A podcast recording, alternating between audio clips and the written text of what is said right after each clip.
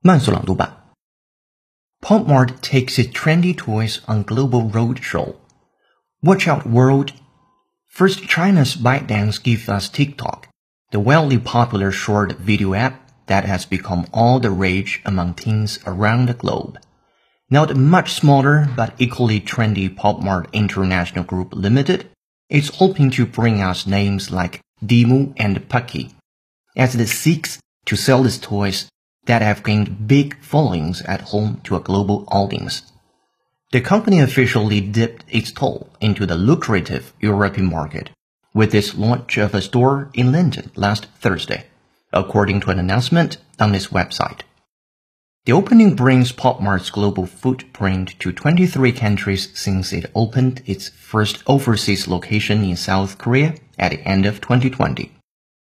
Pop Mart is quite remarkable for its ability to turn ordinary toys into gold, while using a very cost-efficient distribution network that combines high-margin online and vending machine sales with costlier traditional brick-and-mortar stores.